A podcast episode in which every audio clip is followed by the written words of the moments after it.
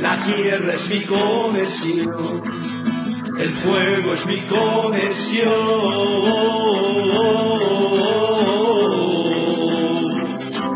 Yo soy aire, gracias por ser agua, gracias por ser tierra, gracias por ser fuego y ser amor. Muy buenas tardes, muy buenas noches, dependiendo de cuál es el lugar donde se encuentren en este hermoso planeta a escuela de aprendizaje y de ampliación de conciencia y de recuerdo, ahí serán buenas noches o buenas tardes. Aquí son buenas tardes todavía y eso es lo que les deseo a todos los que estén escuchando actualmente y a todos los que lo escuchen en diferido, pues también cuando lo escuchen, si es por la tarde o por la mañana, un feliz día nuevo y renovado que sea.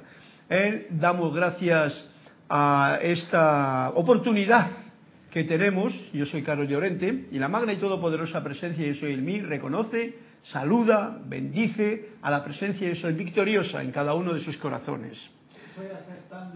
Ajá, la voz de Cristian suena ahí, que le tenemos para que, que gracias por tu, por tu colaboración eh, inmensa de reconectarnos en esta conexión que tenemos ya con el aire, entra encima todas las ondas que desde aquí se emiten para que lleguen a sus hogares. Gracias, Cristian, y pueden reportarle sintonía, lo mismo que, como siempre digo, uno, dos o tres numeritos de la página de Anthony de Melo, que nos cuenta un cuento siempre tan puntual para que podamos darle esa gracia que tiene la, la mística de los cuentos a la enseñanza que nos esté trayendo ahora la lección o la clase de hoy que tenemos el que tengo el gusto de compartir con todos ustedes para aprender a recordar. Y eh, esta clase también es una continuación de este momentum que estamos viviendo en el que los compañeros de aquí del grupo Serapis Bay están anclando su radiación y expandiéndola desde este punto en, esa, en ese centro Atlapa donde tanto conocimiento, tanto libro, tanta biblioteca y tanta verdad, entre comillas, entre todos que pretenden mm, llevarla, pues ahí está esas, esos compañeros que tienen una llama triple alegre, eh, cariñosa, eh, jovial, juvenil, deseando sencillamente que la luz que pulsa en todos los corazones se expanda. Se expanda y si alguien tiene deseos de tener un conocimiento como el que nos ayuda tanto, que es el de los maestros ascendidos, pues ahí tienen también la información en estos libros que nosotros promocionamos, digamos, o estamos, digamos, que anclados en ellos para tener esta conciencia del verdadero maestro interior, que es tu verdadero ser, que es la fuente que es la magna y todopoderosa presencia yo soy, así la llama el amado Maestro Saint Germain y los demás maestros, para que no andemos perdiéndonos y perdiendo mucho tiempo en buscar afuera, cuando la cuestión no está afuera, sino está adentro. Y encima, para que podamos disfrutar de lo de afuera, ya que va a ser una realidad que se va a manifestar en nosotros dependiendo de cómo nos miremos adentro. Si no, tendremos la, la, oportunidad también de vernos reflejados en lo de fuera para ver si no me gusta eso, es porque quizá no he mirado en lo bello y hermoso que hay dentro de cada uno de nosotros, de mí. Bien, pues a todos ellos una gran bendición, una gran conexión a esa llama triple, porque somos todos uno en esta fiesta, en esta fiesta de la vida, tenemos ya el cielo ganado, lo que pasa es que todavía es como la vida, creemos que no lo hemos ganado y estamos luchando por, por, por, ¿por qué? Por, por, por lograr la iluminación, por ejemplo, ya estamos iluminados. Lo que hace falta es quitar las tapas de cemento que hay ocultando esa luz que pulsa radiante en el corazón de los que lo conocen y de los que no lo conocen.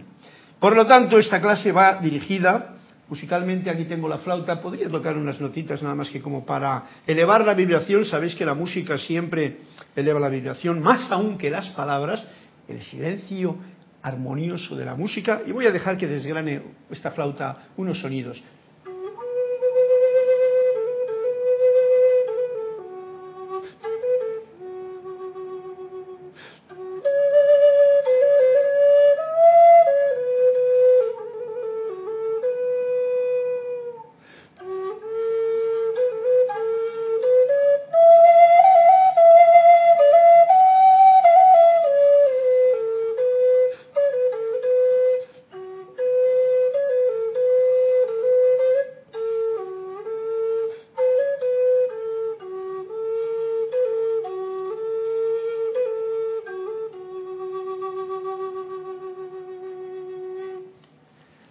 Gracias.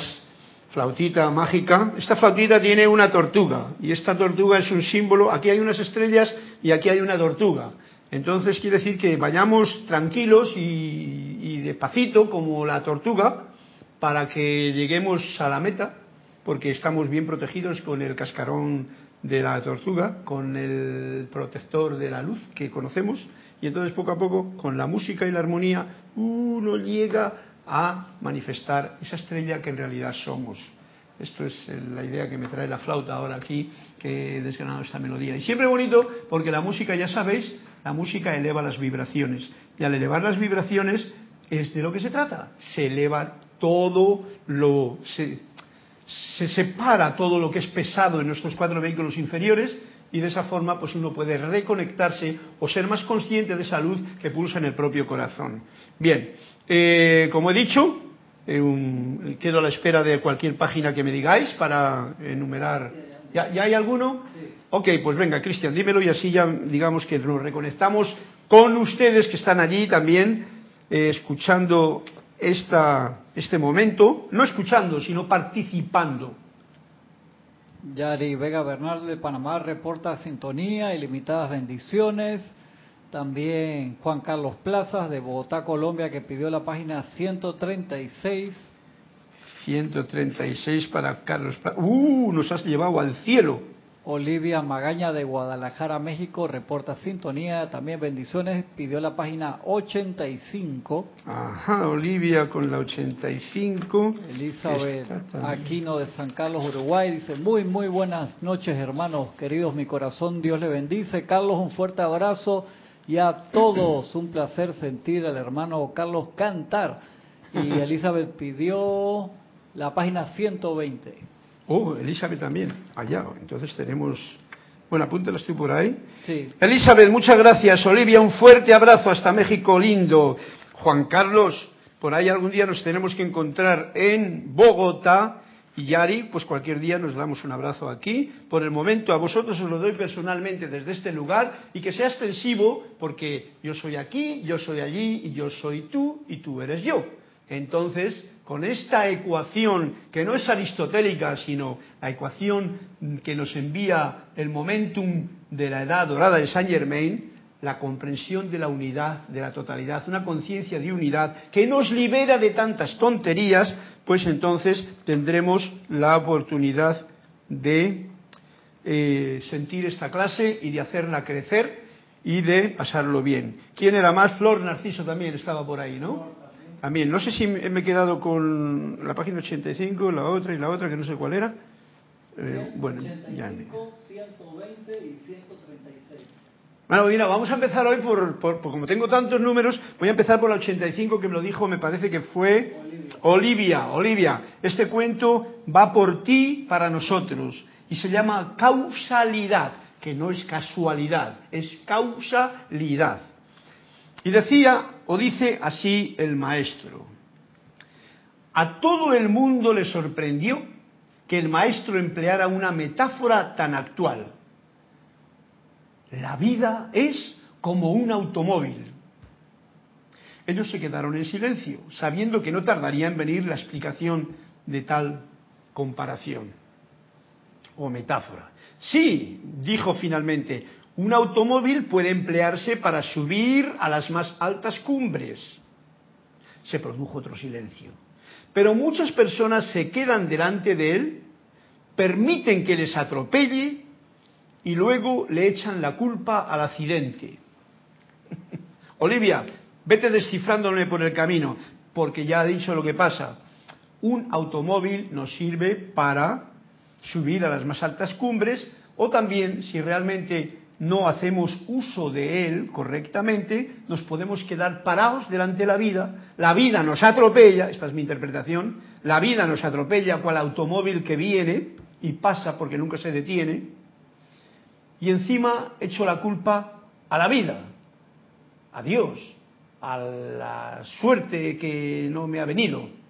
Y esto no es casualidad, esto es una causalidad, la causa que hace que el automóvil, que es la vida, porque la vida es como un automóvil, nos ha dicho aquí el maestro, pues la vida no se detiene. Y nosotros estamos aquí para ir subidos en el automóvil, subidos en la vida, y viviendo lo que ese automóvil, esa vida nos va mostrando. Cuanto más armoniosos, más alegres, más optimistas, más dadores, más sonrientes andemos en ese automóvil, el viaje va a ser más bonito, más bello. Vamos a poder contemplar los alrededores. Estos son mis alicientes al cuento de Olivia. Y tendremos un viaje que nos va a subir. ¿A dónde? A la cumbre nos puede subir. Y no hay accidente, no hay miedo, no hay temor, hay el gozo de vivir la vida montado en el automóvil de la vida. En vez de dejar la vida que pase y yo aquí quieto parado porque tengo miedo vivir. No me monto en el coche y va la vida y ¡pum! y me pilla. me pilla desprevenido. Me quedo estancado y me pilla la enfermedad, el miedo. Por lo tanto, ojo al dato que este cuento nos abre la clase de una forma que ya vamos a continuar a ver cómo nos lo lleva, nos lo lleva. Gracias, nos lleva o qué nos depara esta clase. Gracias Olivia por tu cuento tan causal, o sea, lleno de causa. La vida es como un automóvil. El automóvil tiene muchas aplicaciones con respecto a, a ¿cómo se llama? a la metafísica, a la forma de ver la vida tal y como nosotros, estudiantes de la luz, conocemos. Una de ellas que a mí me gusta darme cuenta de ella es que el automóvil, el automóvil, que es la vida, tiene cuatro ruedas, por supuesto. Esas cuatro ruedas ya es como si fuese nuestros cuatro cuerpos inferiores. Esta es una visión, un cuento mío. Un cuatro ruedas que son nuestros cuatro cuerpos inferiores. Si los cuatro cuerpos, si las cuatro ruedas están bien hinchaditas, igual, o sea, tienen el aire y la presión correspondiente. No anda una deshinchada de la. Si ese automóvil además tiene un chasis bonito y cómodo, y encima el que va dentro de él, que es el que dirige el, el automóvil, es consciente de quién es el director, el verdadero conductor, que es el verdadero ser que hay dentro de él, el viaje es fantástico no hay tranque, no hay problema, todo está en orden divino. Y entonces ese automóvil con esas cuatro ruedas, esos cuatro vehículos inferiores puestos al servicio del automóvil, por supuesto, no vas a dejar una rueda en, en, aquella, en aquel, ¿cómo se llama?, reparador de ruedas y te vas contra ruedas, porque eso sería una locura, ¿no? o algo por el estilo, vas con una deshinchada, con la otra pinchada o con la, una baja de presión. No, no, no. Eso indica que tus cuatro vehículos inferiores, físico, etérico, mental y emocional, andan equilibraditos, guapos, tranquilamente lo que tienen. Si tienen lo que tienen, es suficiente. Porque demasiado pueden explotar y demasiado poco pueden hacer que el coche se dañe y las ruedas se estropeen. Y puestos a servicio del coche, por supuesto, del Cristo interno, de la presencia yo soy, de tu verdadero ser, puestos al servicio del vehículo de la vida, pues el viaje no nos deberíamos de preocupar. Si esto lo supiese de verdadmente, verdaderamente, no con el conocimiento intelectual, sino con el sentimiento de que la cosa es así, todo el mundo, porque nos lo enseñasen, por ejemplo, como un dato alegre de saber en las escuelas, pues quizá no andaríamos tan a tropezones con la vida o atropellando a otros, porque tienes un vehículo más potente, o dejándote atropellar por la vida, o yendo con un desmadre de viaje todo el camino, que si para arriba, que si para abajo, que si para arriba, que si para abajo, porque tus cuerpos están totalmente desmadrados. Por lo tanto, gracias Olivia, este cuento del automóvil va a ser una un requerimiento para el día de hoy. La vida es como un automóvil. Todos sabemos cómo es el automóvil y ahora sabemos cómo es la vida. ¿Te montas en el automóvil o te dejas pillar por él? Bien, pues eh, vamos a continuar con esta instrucción que nos está trayendo el libro de Manuel, porque ya una vez que me enganché con este capítulo, eh, siempre diciéndolos este capítulo que se llama el amor, el amor. Capítulo 3 del libro de Manuel, que es donde estamos dándole información de primera mano de un maestro que nos dice cosas realmente especiales. Yo os digo a cuenta que ya sabéis que el hablar del amor no es lo más correcto. Es más, no se debería de hablar del amor ni, ni, ni escribir del amor, porque Si tú no sientes el amor, las palabras, amor, etcétera, música, paz, no significan nada. Y decírselo a los demás, con palabras o con escrito, tampoco. Por lo tanto, teniendo eso en cuenta, vamos a ver cómo puedo yo sentir lo que el amor que está dentro de mí y dentro de ustedes nos dice hoy. Y por ello nos dice, eh, eh, Emanuel, ¿acaso el amor en realidad transforma? O sea, cambia. Dice, ustedes no tienen otra salida más que probar el amor. Sean pacientes, ¿ves? Como la tortuga, pacientes, con paz. Mis amados, ya que están trabajando con una sustancia más densa que la conciencia que les trajo aquí. Eh, eh, se está refiriendo a la densidad que tienen nuestros cuatro vehículos inferiores. El coche es más denso que el aire, ¿vale? El automóvil. La vida, el aire, el viento, el espíritu, todas esas cosas son como... Pero nuestra densidad de nuestros cuatro cuerpos inferiores, cuando están pesados, entonces todo eso es mucho más denso. Y esta conciencia que tenemos nosotros aquí es más densa que la que teníamos cuando estamos en los planos internos. Eso sin duda alguna, yo lo siento así y lo veo claramente. Y ese es nuestro trabajito fino. Al acto de transformación, que es lo que pretendemos con el amor, al acto de transformación hay que darle su tiempo en un mundo en el que estamos jugando con ese detalle del tiempo y el espacio, densidad, pesadez, etcétera, etcétera. Darle tiempo al tiempo. Porque el miedo, que es uno de los ingredientes que hemos metido en el automóvil, este que decíamos en el cuento, hemos metido y nos le han metido y nos lo están metiendo y es muy sutil el miedo. Es como un freno inconsciente para que el viaje vaya para adelante. Es como un, un freno, el miedo, eso que llamamos miedo. No que sea malo, porque el freno sabéis que es muy importante, pero ojo al dato, porque si vas bajando, vas bajando por una bajada así para subir a la cima y tú sin miedo, sin freno, eh, vas desenfrenado, en una curva te puedes ir allí al, a la parte baja de, de, esa, de esa montaña. Bien, el intelecto, ajá, ojo, que siempre estamos con este punto, aclarándolo bien por lo importante que es, y a pesar de que estemos jugando ahora con la parte intelectual nuestra, sabemos que nuestro intelecto es nuestro querido compañero de viaje. Es una herramienta maravillosa. Le debemos de querer y tener un poquito de cariño, pero no creer que él es el que soluciona las papeletas. El intelecto se aferrará al miedo, ya que él lo creó. Ajá. Mira por dónde ya sabemos quién ha metido en el coche de la vida el miedo el intelecto, no solo el mío, sino el de mis padres, mis abuelitos, mis, mis religiones, mis eh, curas, mis monjas, mis frailes, mis políticos, todo eso ha metido el miedo, porque todo eso es como una manifestación del intelecto bien clarita y mira por dónde, si yo lo tengo en el automóvil y lo doy mucha importancia, o estoy contando con el miedo más que con, con, con el verdadero conductor del automóvil que me lleva mi vida para adelante, Igual en vez de ir para adelante voy para atrás o para abajo. Ojo al dato, el intelecto se aferrará durante todo el trayecto de nuestra vida al miedo. ¿Por qué? Porque el intelecto lo ha creado y dice, esta es mi criatura, yo he creado el miedo, tengo que, oye, tiene que funcionar. Tengo que darle chance aquí, un bocadillo de vez en cuando, algo de beber, algo que se note. Y que conste que es muy sutil, muy ladino y muy tenaz para en cualquier momento decir que estoy aquí yo y asomarse y el conductor se comprime. Seguimos. La ilusión ha conformado el mundo humano de ustedes. ¿Ok?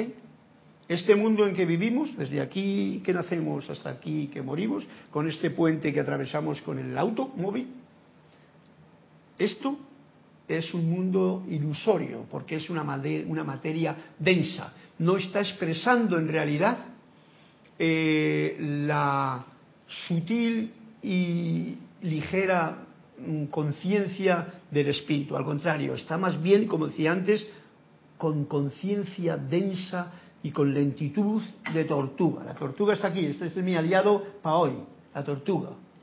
Vamos a ir despacio para que el viaje sea más bonito. ¿Has visto la tortuga? Una, bonita, ¿no? Una tortuga con un buen caparazón. Y arriba una estrella. Bien. Dicho mundo, este mundo nuestro, que es eh, está formado por la ilusión, atento. Dicho mundo no podrá regresar a la luz hasta que todas las partes del, mismo hayan sido recordadas en la esencia del amor perfecto. Esta frase no hemos de tomárnosla como el mundo entero, sino mi mundo, tu mundo. Este mundo mío o tuyo no podrá regresar a la luz, o sea, manifestar la luz, hasta que todas las partes del mismo, todas las de mi mundo, hayan sido recordadas sencillamente en la esencia del amor perfecto. ¡Wow! Esta frase, que yo la hubiese, la he pasado muy probablemente así como, como, como, como quien lee una frase más, es de una profundidad que es demasiado especial. Yo no puedo manifestar la luz mientras haya partes de mí, y lo pongo en mí, cada cual que se lo ponga donde quiera, porque mientras haya partes de mí, de mi mundo, que no las haya yo recordado, o sea, puestas, afinadas en la esencia del amor perfecto. Con esto ya digo que tenemos un trabajo muy especial. Cuando hablo de partes, de las partes de mi mundo, no solamente son mis órganos, sino que son las ruedas de mi vehículo, o sea, el cuerpo mental, etérico, físico y emocional. ¿eh? Y también mi mundo es por ejemplo, Cristian es parte de mi mundo. O sea que yo tengo una labor sencilla que puedo hacer. Primero, no tengo que andarme arrastrando por las laderas, ni llevando cruces a cuestas, ni cosas de esas que en otras épocas parece que era muy, muy de honorable. No, sencillamente, mirad lo que dice. Mientras no hayan sido recordadas, recordadas, sencillamente recordadas en la esencia del amor perfecto. Y qué bueno que nosotros estudiantes de la luz tenemos la conciencia de lo que es el amor perfecto, aunque aún no lo sepamos expresar ni sentir con esa perfección total. Pero lo tenemos. Y sabemos por dónde anda. Entonces, si yo, a mi manera, con mi forma y mi capacidad, pongo a todo ser de mi mundo que venga a mi pensamiento ahora, como por ejemplo a Cristian que le tengo aquí delante, a Olivia que la tengo allá, a Flor que la tengo allí también, porque todos estamos aquí muy cerca gracias a estos medios, a, Juan Carlos, a Elizabeth, a, a, Yari Vega, que está más cerca todavía. Si yo simplemente ahora mismo con este acto de reconocimiento os reconozco dentro de esta luz de Dios que nunca falla, dentro de este yo soy, hermanos míos y hermanas queridas, esto es una de las cosas que nos dice. Y esto es un trabajito que cuando alguien tiene, no tiene problema con nadie, como yo ahora mismo no tengo, no, no solamente no tengo ningún problema, tengo un gran agradecimiento a todos ustedes, pues entonces no tienes nada más que hacer porque ya lo has hecho. Yo lo acabo de hacer ahora en público. Pero si algo te viene de alguien por algún motivo o momento, y cuando digo alguien, te digo de este espejo del mundo exterior. Por ejemplo, mi hija. Me viene con un. simplemente un recuerdo que me venga de algo que no esté amoroso, armonioso y tranquilo y en paz. En ese momento yo tengo una opción. Me encargo de recordarla en la esencia del amor perfecto. ¿Lo comprendemos? Porque es algo muy práctico. Y es algo muy especial que si yo lo hago con este sentimiento, no con las palabras, con el sentimiento del amor que comprende esta mágica, magia cuántica, como últimamente está tan de moda el decir, pues, ajá, las cosas de este mi mundo, que soy yo y que eres tú y que es el mismo, funcionan de otra manera. Y como diría yo mismo, no lo creas, compruébalo. Cada vez que ustedes escogen el amor, transforman una pieza de olvido en recuerdo. Ajá, ¿ves lo que acaba de decir? Tú escoges ese sentimiento de amor y lo envías como tú lo sepas hacer a ese ser que de golpe te ha venido a dar un coletazo de cocodrilo en tu propia mente, por ejemplo, por algún recuerdo. Ya, recuérdalo, pero no fuera de él, del, amor perfecto, de su verdadero ser que es el mío, sino dentro de ese amor perfecto. y la cosa se disipa, se libera. Pruébenlo. Aquí lo dice bien clarito, y yo sé que es cierto. Cada vez que honran al ser, esto es lo importante, permiten que su vida sea vivida a cabalidad. O sea, tú honras al ser, al conductor de este vehículo que está llevándonos en la vida, aquí, allí, allá, en todos los lados y en todo lo que te rodea, lo honras, honrar es honrar. No sé lo que significa honrar, pero como obedecer. Tú honra y ya está. Si honras al ser, eh, con honor, con, adoración, con puntualidad, con alegría sobre todo, con el gozo y el entusiasmo de manifestar esta seidad, entonces permites que tu vida, la mía, la tuya, sea vivida a cabalidad. Con lo que en ese momento tú tienes, ya has hecho lo más importante. Continúa así y verás tú cómo no tienes problema. La luz de ese ser, del ser que es el conductor del automóvil, transforma todo lo que esté en oscuridad. La luz transforma esa oscuridad. Y que conste que la oscuridad no es mala, la oscuridad es esa parte donde no da la luz. Pero como he aquí que yo soy consciente, sencillamente enfoco con mi linterna. ¿eh? El coche tiene, tiene, eso tiene, tiene faros. Muy importante los faros porque si vas por la noche resulta que la luz del automóvil, que es la vida, eh, transforma a la oscuridad. No es que la ande transformando, ni cambiándola, ni echándola hechizos, ni nada, ni sugestiones. No, no, no. Sencillamente enciendes la luz y ya ves. Mira tú qué fácil que es la iluminación. Así de sencillo en realidad es. Nosotros, los teólogos, los, los teóricos, los intelectuales, lo hacen muy complicado, pero que es muy complicado. Pero es tan fácil como el cuento que nos ha contado Olivia hoy. Tú enciendes las luces del coche en una noche oscura y mira por dónde ves perfectamente el camino. Ahora, si tú quieres andar por la vida con las luces apagadas, pues bueno, ese es tu problema. Cada vez que ustedes recuerdas, recuerdan quiénes son, toman esta ilusión de olvidar. ¿Eh? Eh, aquí en la vida hemos tomado una cosa que es ilusión y que se llama olvido, a través del miedo y a través de todo lo que te dice lo de fuera. Toman la ilusión de olvidar y la llevan de regreso a su casa. Punto y final. Cada vez que honran al ser. Por eso estas enseñanzas de los maestros ascendidos tienen ese, ese punto tan hermoso que nos llevaron cuando nos dijeron, eh, mira, esa imagen es algo muy que te puede guiar a lo que realmente tú eres, para que no andes perdido porque no lo has visto, con los ojos de ver de aquí de fuera. Entonces hay que verlo con el sentimiento de dentro. Una maravilla que los maestros nos han llevado al reconocimiento de quién yo soy, quién soy yo. Pero yo me tiré mucho tiempo en los años 30, porque había un tiempo que yo estaba muy enrollado con el yoga, las meditaciones, tal. todo lo de India estaba viniendo a, mi mundo en aquel tiempo. Y me encontré con un maestro, que no me acuerdo cómo se llama ahora mismo, y que decía que se tiró siete años preguntando quién soy yo, quién soy yo, quién soy yo. Es un, un no sé qué.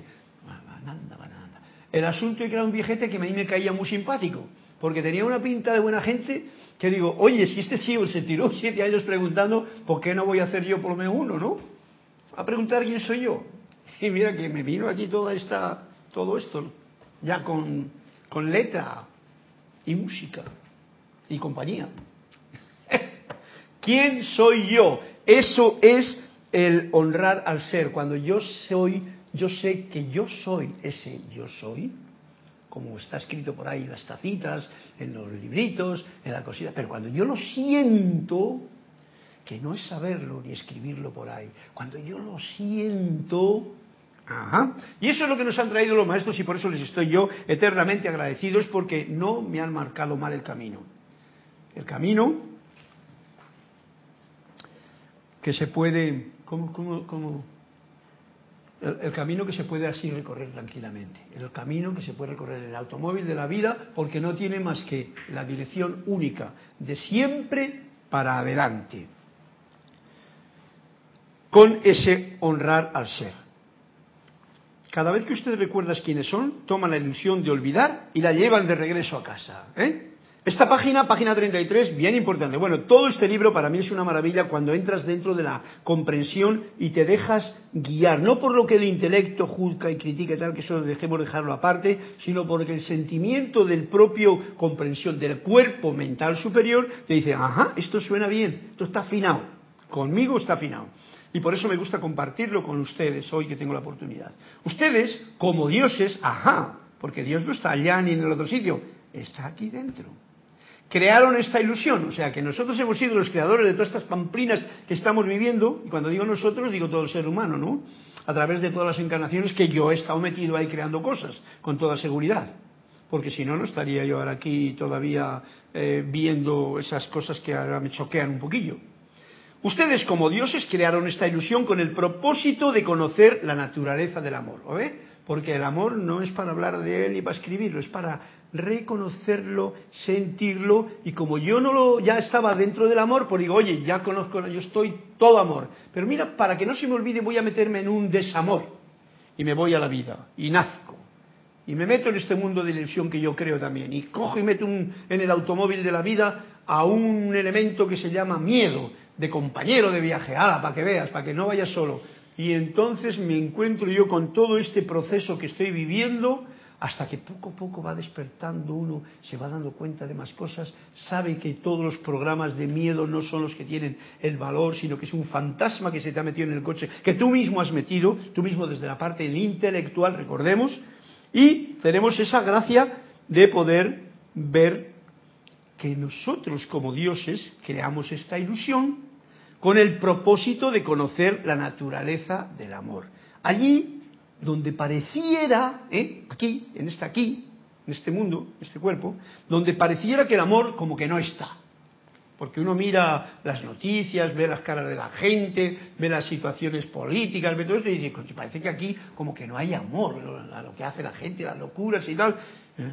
Sin embargo, ahí está escondido el amor diciendo, a ver si me descubren.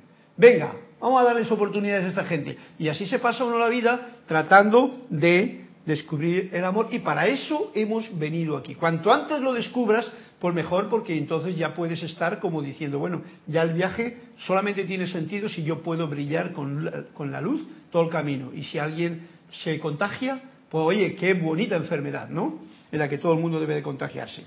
La enfermedad del amor. ¿Nunca habías escuchado ese, ese, ese tema? La enfermedad del amor. Cristian. Podría venir, ¿no? Si no la vamos a hacer en la del 2019. Porque se le da el toque de que esta enfermedad debe de contagiarse. Y no hay que poner las vacunas. Esto es todo adelante. Y uno se contagia de eso y entonces ya, bueno, ¿para qué estamos aquí ya? Ya hemos visto lo que es el no amor y tal. Pero en el momento de que estamos viviendo presente hay una gran manifestación de desamor para que nos demos cuenta de cómo puedo yo manifestar ese sentimiento en todo y, y, hacia todos. Y a medida que aman, a medida que amo, transforman todo lo que no ha sido amado de vuelta a su esencia. O sea que esa es nuestra labor. Nuestra labor es transformar, mientras vamos amando todo aquello que encontramos donde no hay amor, ahí yo pongo mi amor. O sea, ese sentimiento de conexión con la presencia, ya sea allí o aquí, porque es lo mismo, aunque haya una distancia de muchos individuos. Es lo mismo. Yo soy aquí, yo soy allá, yo soy tú. Cuando la última alma recuerde escoger el amor, la última alma, esto ya está hablando planetariamente, entonces el planeta entero de ustedes regresará a casa. Y con él todas y cada una de las estrellas que se ven en los cielos. Bien, esta es una buena metáfora y creo que podría ir para largo o podría ir para corto, dependiendo de qué es lo que hago yo. Mi planeta, con mis estrellas, se va a casa en el momento en que escojo el amor, en todo y en todos. El planeta entero de ustedes regresará a casa. Esta es una buena idea porque muchas veces pensamos en, en global, ¿no? Queremos que todo el planeta, el planeta entero de ustedes que es la Tierra, pero que es yo mismo, que soy un planeta que tiene sus asteroides alrededor y que creo mis planetitas alrededor y que luego a veces se me confunden y tal, ¿eh? todo eso va a casa. y ya habiendo reconocido este... Eh, y esa es la escuela, en realidad. Déjenme decirle algo. ¿Por qué habría de oponerse el miedo a la verdad? Este es un detalle especial. Ya hemos visto que el miedo le crea nuestro intelecto y le mete en el automóvil de la vida, como diría el, cuento de Olivia. El, el, miedo, lo hemos metido ahí, pero lo ha metido el intelecto. Dice, ¿por qué habría de oponerse el miedo a la verdad? Porque en vista de que la verdad tiene ese poder de transformar el miedo, o sea, en el momento en que tú entras en el mundo de algo que tampoco se puede hablar de ello, que solamente se puede sentir. La, verdad es otra palabra de las que no...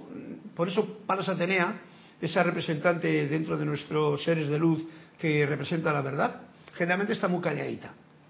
¿eh?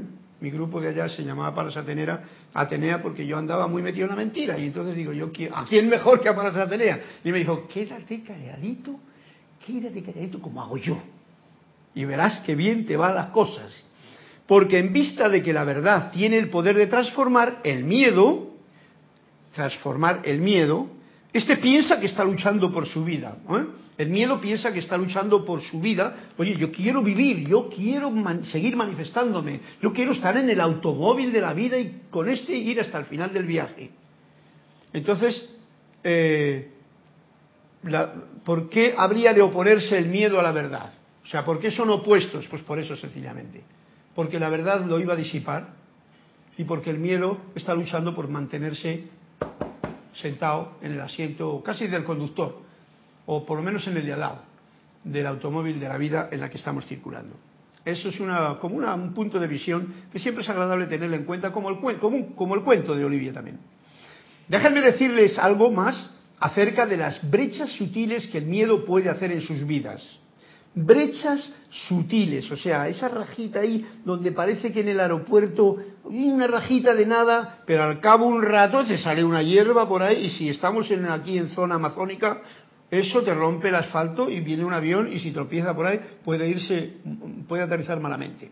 Bien, eh, eh, algo acerca de las brechas sutiles que el miedo puede hacer en mi vida, en sus vidas si ya no le permiten al miedo que se pare desafiante ante ustedes, porque a veces el miedo como que viene ahí, ¿no? Con cara de, ¡ah, que te meto miedo! Y tú, ¡ay, qué miedo!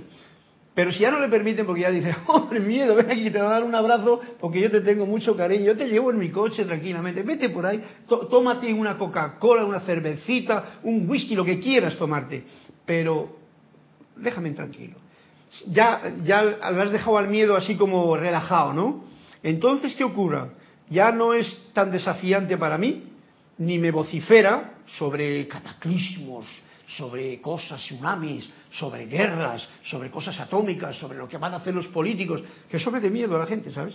Eso es como una especie de, una forma que el miedo me vocea a mí, me dice, eh, cuidado, atento, tal. Y entonces si yo soy tonto o dormido, pues me dejo llevar por esas eh, informaciones que yo tengo dentro de mi automóvil, de mi vida, y entonces pues me, mosqueo, pierdo la armonía. Eh, y el viaje se convierte en una pesadilla en vez de un viaje bonito.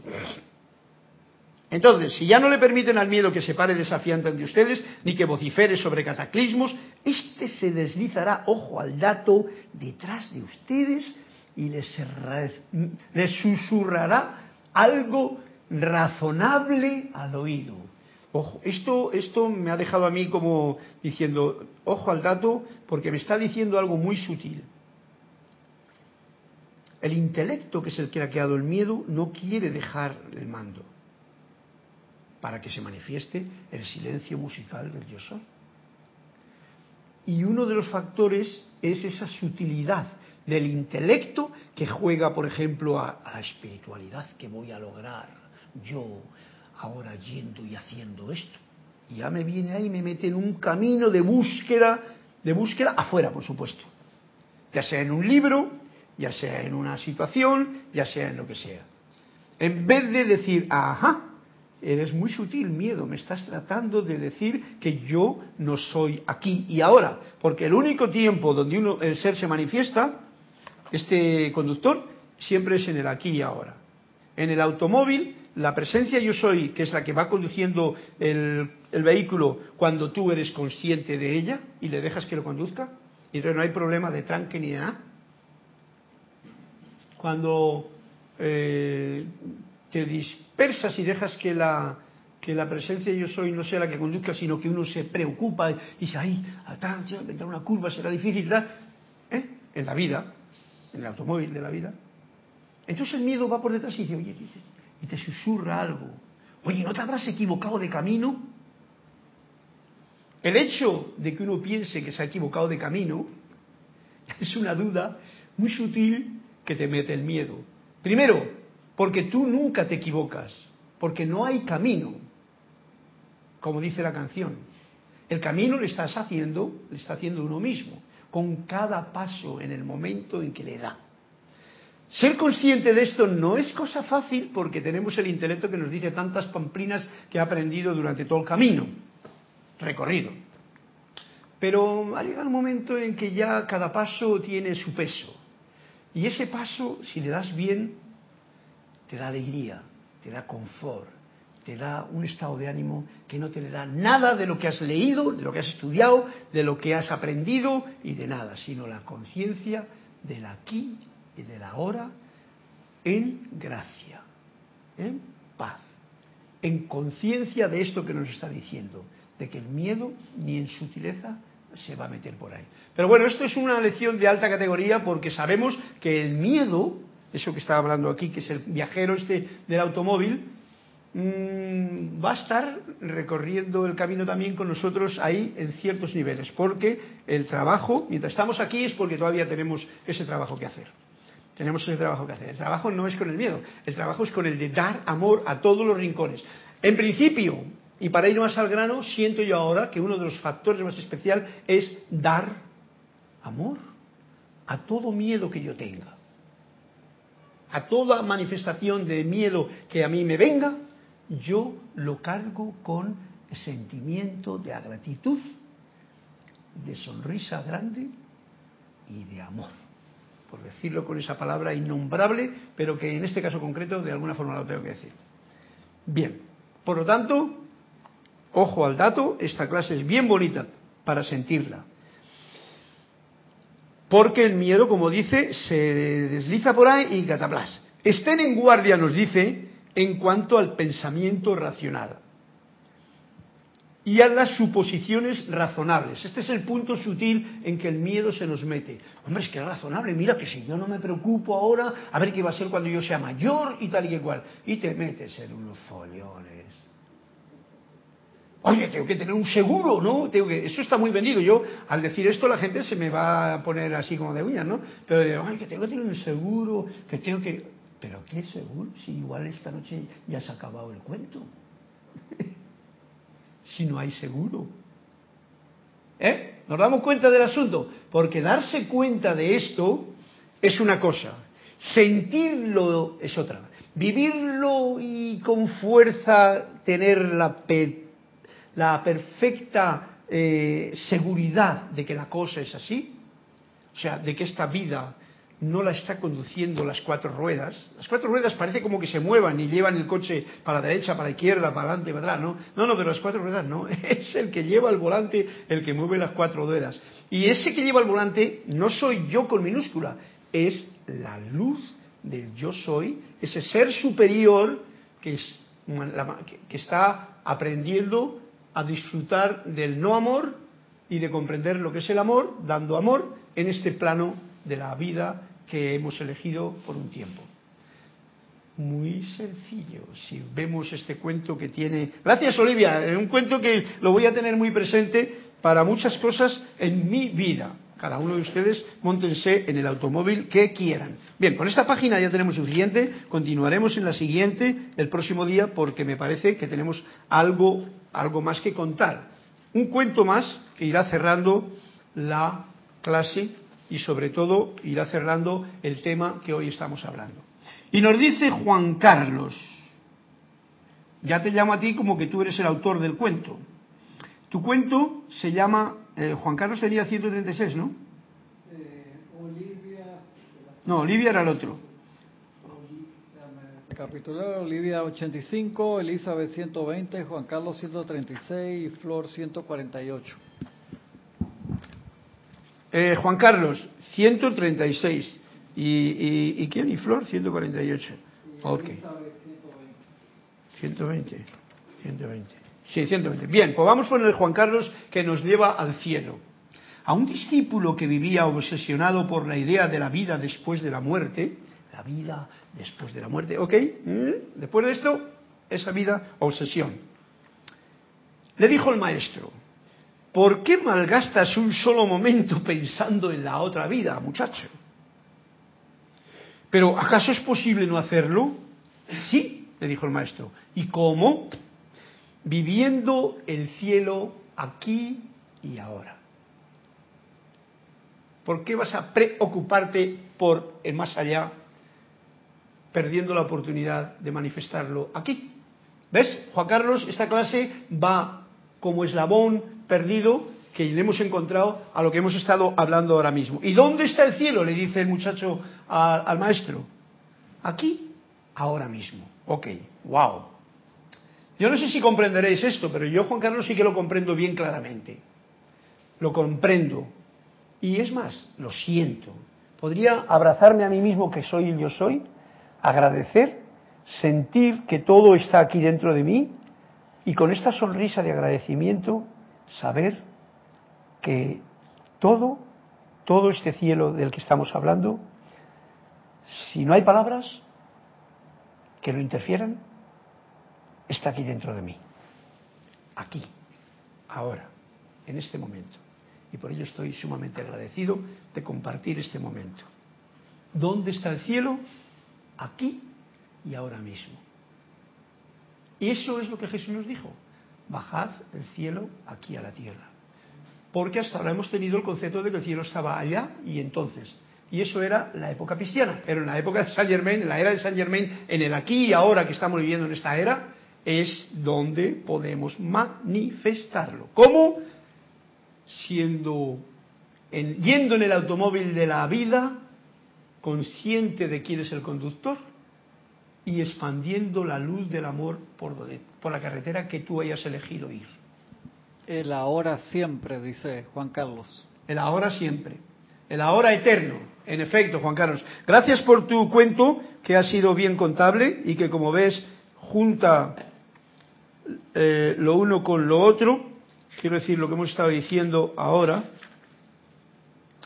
Pero mira por dónde, Elizabeth, tenemos, no sé si quién nos ha dicho la página 120, tenemos, Elizabeth, tu cuento, y tu cuento llama prejuicio, que tiene que ver también con la clase, claro.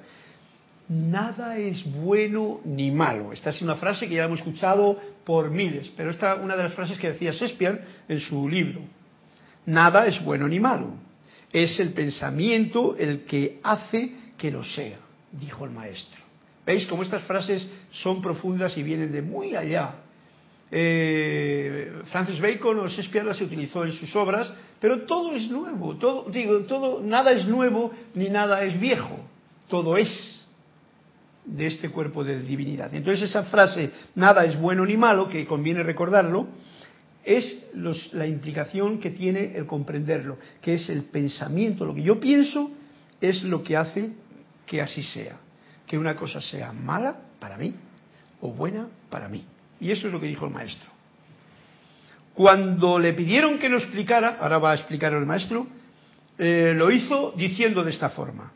Un hombre observaba un ayuno religioso siete días a la semana sin perder la alegría.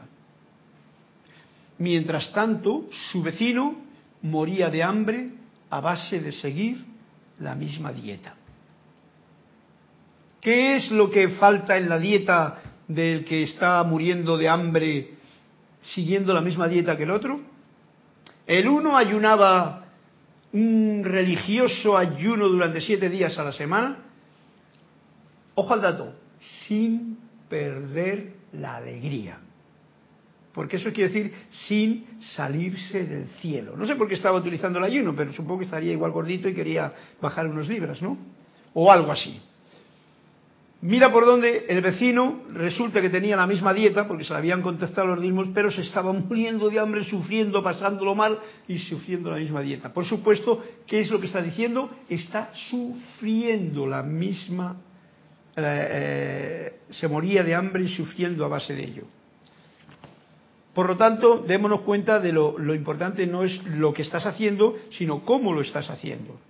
Si las cosas que tú haces las haces con gozo, con alegría, con entusiasmo, con fe, con el cielo, pisando en el cielo, en el aquí en el ahora, jaja, la historia cambia totalmente de cuando tú estás con sufrimiento, con la pena, con el dolor, con la aflicción, con todo, con el, que es va a ser, con el que me lo he tomado no me lo he tomado. Esto es como quien va en el coche, en el automóvil de, de, de Olivia del cuento, y entonces va en el coche, pero en vez de ir disfrutando de lo que tiene en cada momento del viaje, ver lo que pasa por allí, ver cómo el aire mueve las hojas de los árboles, ver el paisaje y sentirlo, tener una armonía total con la gente que va en tu coche, incluso con el miedo que llevas al lado, todo en armonía, enviando luz y amor y radiación de gozo, que no tienes que estar haciendo nada especial, sino simplemente vivir ese momento presente, y eso es un viaje bonito que va dándose cada medio kilómetro o cada kilómetro te va cambiando encima de, panorama. O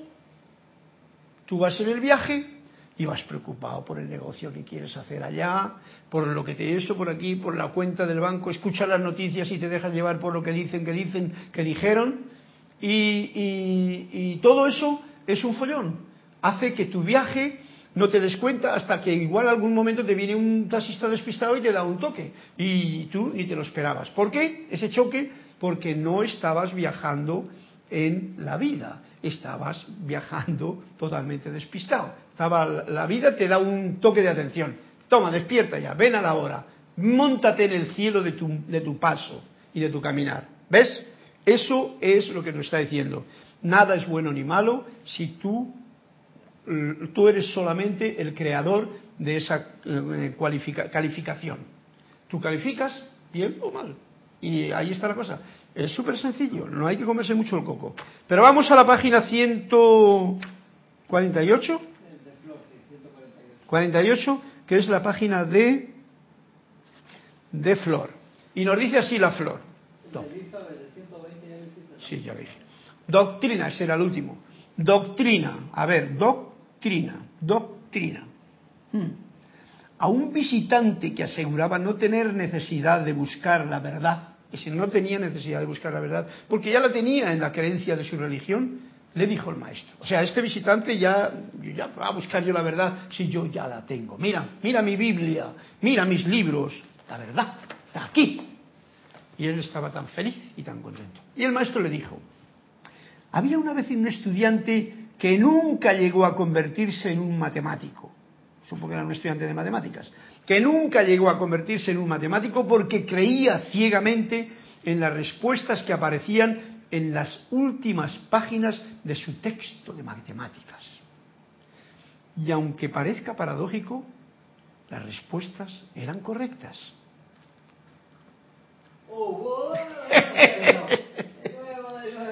¿Eh? Esto está, muy bien. Por el que Cristian me ha dicho de nuevo, de nuevo, esto no hay ni que leerlo, esto hay que darse cuenta. Si tú crees que la verdad está en un libro, estás equivocado. Si tú hablas de la verdad, estás equivocado. Si tú escribes que sabes la verdad y que la verdad es así y así, estás equivocado. Y esto no sé quién lo dirá, pero lo digo yo. Y es suficiente. La verdad no se habla de ella, no se escribe de ella, no está en ninguna parte visible para que tú la cojas y digas es mí, es la verdad que es la verdad. No, puedes tener tu parte de la verdad. La verdad es también para una cosa solamente, como el amor, para sentirlo.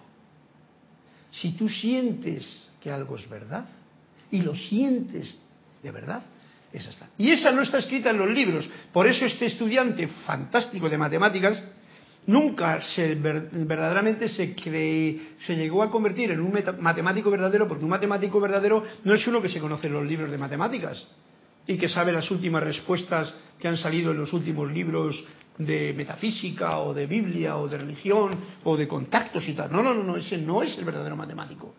El verdadero matemático es el que con esas matemáticas logra hacer una ecuación de tal forma que lo que era de una manera sencillamente transforma, lo transforma en otro, porque él conoce la regla y entonces la aplica. O sea, la verdad no es para hablar de ella, es para aplicarla en tu vida. Así es que de nada sirven las doctrinas ni las verdades escritas en libros, ni en papiros, ni en Biblias, ni en nada. Solamente sirve que hemos de descubrir el sentimiento de la propia verdad que hay en uno mismo para poderla llevar a la práctica en tu viaje del automóvil. Porque en este viaje del automóvil la verdad se manifiesta o se oculta. Cuando aparece mucho el miedo, cuando aparece mucho el pasado y el futuro en tus pensamientos y no ves el paisaje que tienes alrededor, la verdad está muy oculta. Y por muchos libros de metafísica que lleves en la guantera o en la parte de atrás del coche, no conoces la sensación de manifestar la verdad. Y entonces, ¿en qué vives? en la mentira. Es una parte del juego, no nos vamos a mosquear por ello y tenemos que rompernos el pecho ni pedir perdón, no, no, date cuenta, date cuenta y de nuevo vuelve a la hora, vuelvo a la hora, me río con el ahora, agradezco en el ahora, dejo que sea el conductor verdadero de mi automóvil y continúo mi viaje pasito a pasito, como la tortuga. Ahora vamos a hacer que nos toque una flauta para despedirnos. Y con esto ya se acabó los tres cuentecitos. Gracias por vuestra colaboración de los cuentos que hemos contado hoy, que eran todos, como habéis visto. Yo creo, por lo menos esa impresión me ha dado a mí, a mí me ha enriquecido mucho y espero que esto también sea el enriquecimiento que tiene eh, para vosotros. Tanto de esas dos palabras innombrables, in, y digo in porque están dentro y no, en el momento que las pones nombre, las sacas afuera. El amor la verdad. ¿Eh? Cuando se escribe, en cuanto se habla de ella, acordámonos del cuento, la sacas de él para afuera. Y eso no se saca por el intelecto, se saca por el sentimiento. Como este sentimiento que tengo yo de esta que estamos hablando, con todos vosotros que estáis escuchando esta clase o con, la escuchen más, con los que la escuchen más tarde, para que esa verdad que mantiene en orden todo este universo, tanto el personal mío como el suyo, como el de toda la humanidad, en orden divino, a pesar de las apariencias, que es una forma que tiene la vida para aprender más sobre el amor, a manifestarlo, pues me despido invocando a la tortuguita mágica con este toque de música que sería el decreto de hoy. La luz de Dios nunca falla. Ese es el tema de la canción.